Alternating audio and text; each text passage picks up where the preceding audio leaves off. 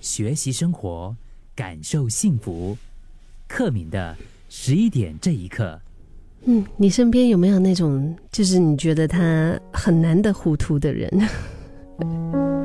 我爸是这样子的一个人，我觉得我爸在很多的事情上，他其实就是属于那种，就真的。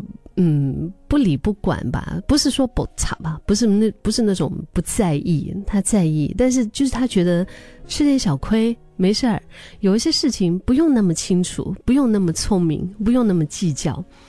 我以前在年纪小的时候不大能够明白，嗯，他这这样的一种生活的态度吧，但是慢慢慢慢之后，我就发现，哎，其实我爸挺有智慧的。人家说难得糊涂。和人间清醒是一对双胞胎，也就是说，只有你这个人时刻清醒，你才会对不重要的事情模糊。只有清醒了，你才知道什么时候该糊涂。也就是说，只有把糊涂用在了对的地方，你才知道什么时候值得保持清醒。确实啊。就是很多事情不去计较，真的会比较快乐哎。比如说在超市买菜啊，被找钱的时候可能少找了一些钱，那算啦。接下来同事不想处理的一些案子，嗯，或者是你在是不不是刚过年嘛，对吗？在牌桌上、麻将桌上，我们最能够看得到这种啊。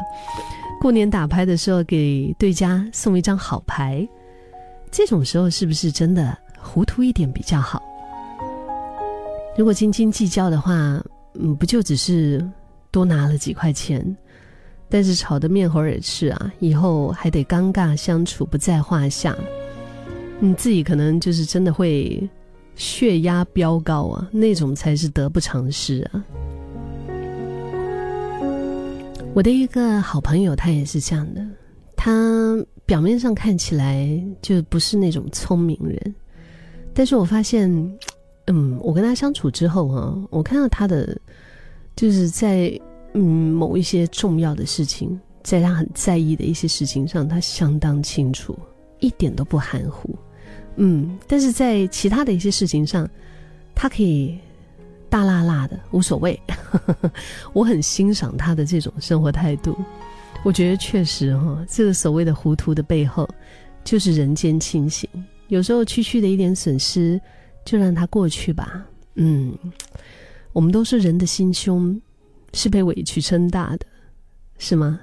有时候，如果是连小的委屈都受不了的话，哎，你要是面对小人在你背后捅刀子，你的竞争对手当面的数落奚落你，或者你老板、你的上司在大众在众人面前公开的责骂你，那还怎么活得下去呢？